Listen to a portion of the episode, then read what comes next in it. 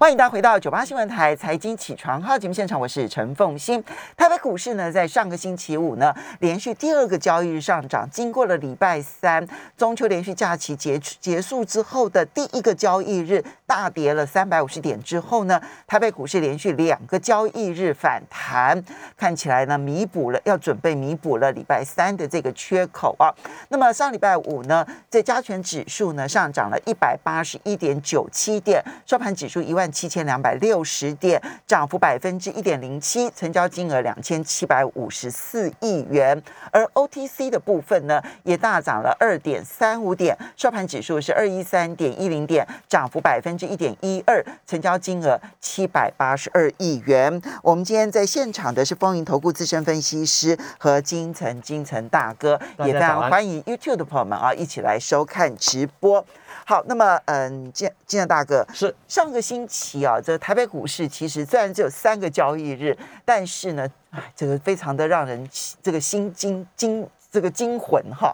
礼拜三的时候的一根长黑，好，当然是因为这个连续假期期间港股的重跌导致了全球金融市场的重跌，很大的事件，对恒大事件，然后呢紧紧接着礼拜三开盘之后，台北股市就反应了。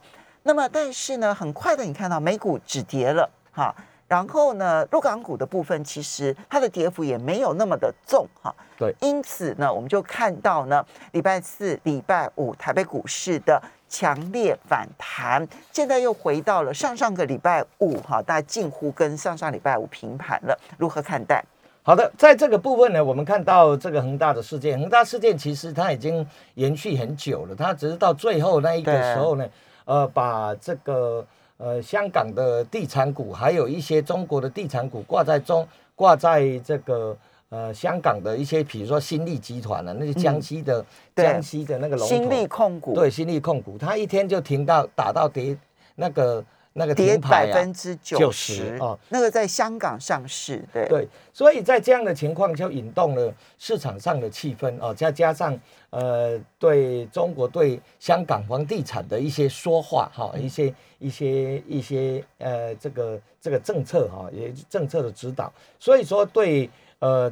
像长实啦这一些地产公司呢，呃，新鸿基啦这一些都那一天都跌，所以引动这样跌下来。那跌下来以后呢，呃，美股也跌，跌完了以后，后来美股又涨回去了。其实美股已经把那个跌的都涨涨涨回去了。嗯那我们台股是还没，台股呢在礼拜五的最高点呢是一七二七三。嗯，那一七二七三的时候，我们在放假前的那个收盘价是一七二七六。嗯，我记得是这样，差三点。嗯，那但是有些股票已经过高了哦，所以在这个地方的选股呢，就会变成是第四季。我们今天就谈一下第四季，因为就过没几天就十月了。第四季下个礼拜，呃，这个礼拜五就是十月一号。对对对对，就是这个时候的选股，你选股到底要怎么做？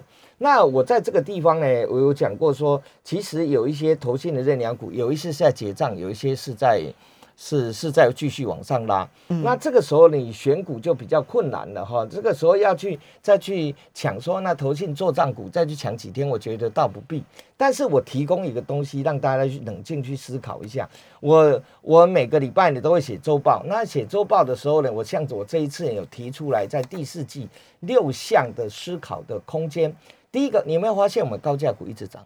根本没有跌，嗯，根本理都没理。你看利旺已经已经两千块了，嗯，是不是？对，很多高价股都往上走了，所以我们我们的这个股后也不是大力光了，股后已经是是信华了。就你的高价股当然，先把利就是一千块以上的，先把大力光排除了，然后剩下一千块以上，其实涨得很多的。对，其实涨得很多。你你看，其实很简单，跟我们贴身很接近的，每天看。看这个购物台的，你去看八四五四的那个富邦嘛？富邦富邦美，你看它股价到底现在在哪里呢？你怎么想也想不到它是这样子嘛，哈。嗯。所以在这样的一个情况之下呢，代表但是翔硕也是下跌的，翔硕是下跌的。嗯，对。哦，翔硕有一点有一点呃下跌，就是下跌的是翔硕，下跌的是大力光，其他大概高价股通通是涨的。你看我们的股王六四一五的呃这个细粒。你看一下，它已经四字头了，嗯，好，它的股价已经是四字头了。你看，嗯，四千多，四千多块啊，四字头是四千多块。嗯，那这样我们去想的一件事情是什么？那为什么我们去思考说，为什么那个高价股，为什么还是持续一直涨？不止涨一只，是一群一群一直涨。嗯，除了你的财报有一些。呃，一例以外呢，其他整个族群都在往上涨。虽然不是全面性的，但是大量、大量、你我我们来看一档曾经打到三百多块，你记不记得以前叫做三六六一的这个四星？你看它现在的股价跑到哪里了？对，我们再把它看一下，因为它曾经因为接华为那个那个呃中国的这个飞腾 CPU 的单子，他说我不接了会掉两成，你看股价跑回去哪里？跑到九百块了。对。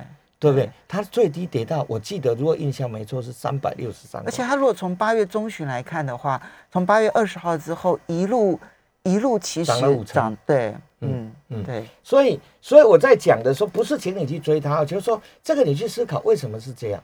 然后另外有一些呃这个。呃，有些股票开始在止跌了，比如说货柜三雄，嗯，货柜三雄已经开始不太跌了哈，嗯，那法人也开始买了，外资也买，投信也买，而且连续买，嗯，好，这个部分也也要去注意一下。那有讲到碳中和的，所以在礼拜五的时候呢，曾经涨了这一个这个造纸类股，那它造纸类股的碳中和指标股就是一就是一九零五啊，一九零五就是一九零五，你就它是碳中，因为它重很多。很多那个一九零五是华指，对它碳中和，它礼拜五最高是涨停板的哦。如果讲到碳中和，你要指类它是领头，你就要看它是领头。OK，大概的部分是这样。那今天比较大的一个新闻就是，呃，我们的应该在在呃限电哦。在中国的限电，限电那个大概有十二个省，嗯，那个那个蛮重要的，那对我们的 PCB 是有很大的影响的，因为电 PCB 是是需要电很多，要电镀很多的需要的，而且 PCB 上电镀的那个原料也涨百分之五十了，因为限电的关系也涨百分之五十了，所以这个时候你要去注意一下这一些呃 PCB 的族群会不会有一些影响，因为。呃，他不敢，因为第一个昆山嘛，跟苏州重镇都在这里。哦，那个我我我看好像元大有把他的报告出来，那你可以 Google 去上网查一下。元大有说哪一家占比多少，哪一家占比六十趴，有的占比七十就说他在这些可能限电的这一些省份。它的生产能量，对，OK，嗯，哦，这个我就没办法在这里一一的去讲它。对这个部分，其实真的要去好好的搜寻一下。大假日也出一个报告，你自己 Google 一下。因为他们为了控管那个排碳这件事情，所以现在高耗能的几乎几乎都停摆，那只有这个半导体跟太阳能，它的生产不受影响，其他的高耗能其实都会受到影响。嗯，对。那这一次它这不是假的，这是真的，就像。就要共享富裕一样，对，你看我们很多很多在大陆的艺人，很多在这个大陆的台商搞把公司都关闭，关闭人都回来，钱会不回来，管他了，人先回来再说。你我们就不要去提什么，你新闻上你都看得到了嘛。嗯。那在这样的一个情况之下，就像腾讯，他捐了那么多钱，还是没还是有事啊。嗯。对不对哈？所以这个状况，大家在考虑恒大这个事情呢。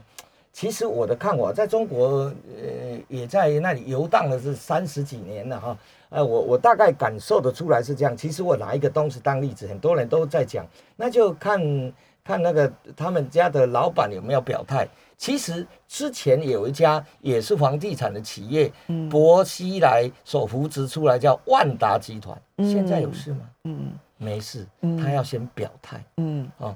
这个这个就是政治正确嘛，这也没办法。有没有那个时候薄熙来在在这个呃在大连的时候啊，当书诶当市长还当书书记的时候扶持出来的万达集团啊？嗯，那万达集团现在没有受到冲击啊？嗯，是不是这样？所以呃恒大这个事情最后一定是拆的啦。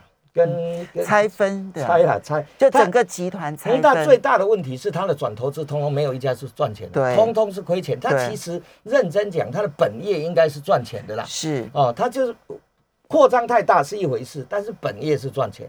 其他什么恒大汽车啦，那一些我们在台湾的矿矿泉水啊，对，那一些其实都是赔钱。那所以他一定会想把这个赔钱都割掉嘛。嗯，割掉以后，那那至于会不会把它整并去，其实你看海航的模式就知道哈，应该看海航的模式就可以知道，那它也不会让在房地产这个部分让它去倒。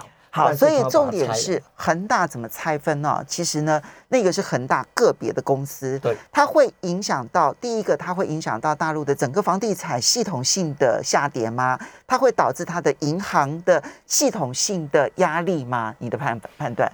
压力一定会有，但是他他的拿呢？他呢？他在这一方面，我相信这几十年来，他对银行的拿呢，应该还蛮准的啦，不会。不会弄到说全部都倒了，因为倒了到最后一定会倒到银行嘛。所以你觉得是可控？呃，不是他可控，他会想办法控。嗯，就这样的。中国政策就是这样的，他可以用政策，可以释出资金，也可以个别股把它扶持好，其他让你倒没有关系。嗯，他大概的操作的部分应该是这样。以前他都碰过很多的事情，我相信他在控一个恒大这个事件。对他小小小事情了，我觉得是这样。有的人会认为说他会不会变成雷曼兄弟的样子？你也太小看中国共产党了。哦，他以前金融股，我那时候在中国大陆的时候，每一家金融股全部都是白条。嗯，它都没倒了，这个事情这个怎么会倒？好，所以我们刚刚整理呢，第一个是高价股的。其实相当比例的上涨，对不对？好，第二个是有一些已经止跌了，比如说像货柜三雄。第三个是碳中和这个概念股，其实要特别的注意，是很强势的，一定会会。然后呢，第四个呢是限电影响，其实要注意这一些哦，因为大陆的这几个地区有很多是台商重镇，那么有很多产业会受到影响，那这一些很多都是上市公司，要特别注意它的冲击。那第五个部分是恒大效应应该会越来越弱，好，那。所以在这五个前提之下去看第四季的话呢，其实这时候的选股怎么去挑选？我们休息一下，马上回来节目现场。欢迎大家回到九八新闻台财经起床号节目现场，我是陈凤欣。在我们现场的是凤云投顾资深分析师，也非常欢迎 YouTube 的朋友们一起来收看直播。好，今天大哥，我们刚刚在这个广告时候的时候就聊到说，比如说像限电这个事情。其实上礼拜三消息就出来了，啊，因为能耗双控的关系，然后通知很多地方的嗯工厂这个工业用电大户要限电，哈。那那时候消息一出来了之后呢，大家当然想的是说台商有多少公司受害，对不对哈？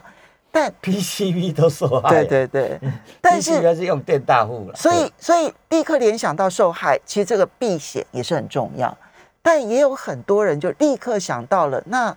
这里面有没有受贿的？譬如说，他呃，你你就提了一家，我我刚刚讲，他他已经涨了，不是请你去追。比如说人家反应就叫细准，人家细准做什么？UPS 就不断电系统。嗯，当我要限电的时候，它有的时候就是电不会稳嘛，那所以它有些机器必须要把它保护好。嗯，那所以呃，它不能说跳电以后它立即就就关掉了。嗯，所以我刚刚有跟呃凤新。呃，凤欣讲一下，他就把它打出哦，拉三根红了，对，刚刚好三根，嗯，拉三根红了，对，那不是请你去追它，对，而是告诉你说，哦，原来是这样，它是一个联动，嗯，那来到这里的时候呢，我们有几个东西在在第四季的选股呢，呃，大概的部分我们会会我会在，因为在这一个礼拜我会重新再把它整理，包含这一次呃这个限电的这个事情以后呢，我把它整理一下第第四季的到底是哪一些股票。那大概我应该是在这礼拜或下个礼拜有一个线上演讲会是收费的，我们就提供十个名额，不收费就给你们，你们选出十个名额给我，我就把那个账命给你们。OK，好，就是我会去谈一下第四季是怎么选。那但是我在这里也要把那个方向跟大家讲。第一个，手机不好是大家要去知道的一件事情。对，虽然虽然我们讲说，呃，莲花科有黄山计划。但是为什么手机不好呢？的原因在哪里？知道吗？不是它销售，当然它会稍微停滞，但是大厂都自己做晶片，这是最大的问题。Google 是不是做自己做晶片？苹果不用讲，那小米也自己做晶片，那以后做手机晶片的，只会客户越来越少。嗯，因为都自己做了，对，都不需要你来设计，所以 IP 就受惠。所以，所以我有讲过嘛，就 I P 为什么一直涨的原因在这。你去看一下，我们看三五二九的利旺，现在的股价看它走走到哪里，你可以看它的股价根本跟大盘一点关系都没有。嗯，因为它要自己设计，它有一些东西，它不是要做 IC 设计公司，它只要设计那个 chip、那个 SOC 出来，所以我很多 IP 跟别人买就好。嗯，这样了解吧？也就是哎，你有有个拿来拿来了，就扣扣扣扣扣，哦，一个这是我的，我把核心的东西安进去就好。那这个部分呢，对联发科，所以联发科要很快的去做一个稍微的一个转型。嗯，因为你看小米都都已经做，Google 不是自己做，都是自己做晶片的嘛。嗯，那这个部分是大的方向要去注意，所以他要做黄山计划，要去改变到网通这个领域，其实我们是要给他拍拍手的。嗯，那这个部分要去注意一下。当然，做晶片不会说说做一天两天、一年两年就出来，它还是有一定时间。但是这个趋势你要知道是这样的一个状况。那这样一个状况的时候呢，同时最近也有涨了一些 AMD 的概念股，为什么呢？呃，超微超微的概念，因为 AMD 把原来七纳米本来联发科有有在台积电的那个多的产能把它吃了，嗯啊，然后本来 Tesla 是下单下在。下在这个台积电，它它被挤了，挤挤出去了，挤到什么时候去？不是他自己要去的啦，是他自己被挤出去。所以在这样的情况下呢，AMD 就它现在回黄哪里？它原来从伺服器，它回黄到 MV、MV 跟 PC 的晶片去了。嗯，它不是回黄，它是回攻。嗯，哦，就要去抢 Intel 这一块，因为 Intel 这一块没有太大的新产新新的产品出来，这也是我去讲的。所以来到这里的时候呢，你。你就可以去注意一下，那第三代半导体的这个部分呢，它大概，呃，中国还会不断的呃注入资金，嗯，啊，因为它这个部分呢，它只有在这个第三代的半导体有机会弯道超车而已。那什么叫弯道超车？其实这一次我们看到这个孟晚舟被放出来。它其实跟它五 G 那么多的专利，难道没关系吗？嗯，应该加加减减是有一些关系的啦。嗯，那所以来到这里，第三代半导体的部分，我们来看一下九月份啊，其实涨最多的股票就是第三代半导体，是月峰，月峰涨九月份还没完，涨一百二一，涨一百三十趴。那它涨一点三倍。啊，一点三倍，它涨的是什么？哦，我我我可以做粉末，哦，就是做。累晶的上面的粉末，那你看它股价，它涨成这样，哦，不是，请你去追，哦，真的不能追，这已经涨了一个多月了，对对那那它以前做已经是是一点三倍了，一点三倍啊，一个月哦，蓝宝石基板，那相对说，哎，我蓝手基蓝宝石基板也有一家在做啊，叫做招众恒，叫兆元，兆元礼拜五也涨停，嗯，好，那另外一个那个量都比较小，最重要的指标股我们讲过叫汉磊，汉磊也进逼前面的高点，我记得汉磊好像。已经进逼前面，啊，礼拜五最高点接近前面高点，好像差一块钱就够高了。嗯，哦，那它有开高走低。那再来汉磊，如果是这样，那以前磊晶的叫做磊晶叫嘉晶，嘉晶以前股价比汉磊贵。嗯，那现在嘉晶比汉磊便宜，理论上是不是非常合理？因为真的赚钱是在是在这个这个磊晶，磊晶的部分呢，因为我们上次有讲。细晶圆的部分呢，它是比它多了好，诶，这个七十五倍到两百倍的价格。那再来的部分呢，我们国内还有一家做上游的长金乳，你拿了那个粉要长晶出来啊。那长晶炉以前都是国外买，现在国内可以自己开发，就是太极的母公司叫广运，六一二五的广运，它已经开发出来了。它也就是说，它的圣心新材里面十六台机台里面，长晶炉有一台是。广运自己开发的，那如果是这个这样的对产业，你也可以注意。我看广运股价也也不是非常高，就它还没有被列为第三代半导体概念。对，它只有把它它太极，其实太极是它的子公司。嗯，盛兴是它的孙公司，嗯，哦是这样。那最主要是他自己也做了长金乳，这个你也要去注意一下，嗯在这个产业的结构的一个部分。嗯那另外我们看最近有涨一个股票叫经验，嗯，那它是做保护元件，大家讲为什么它涨？其实现在越高级的晶片是用晶片保护晶片，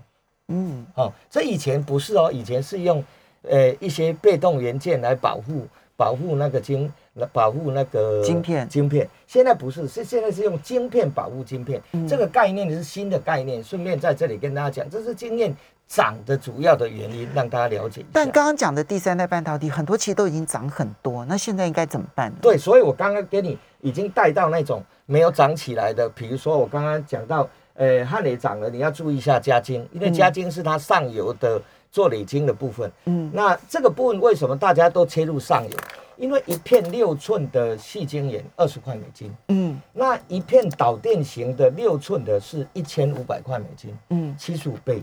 一一一块半截圆的 Si 型，就是用在通讯用的，是四千块美金，是两百倍。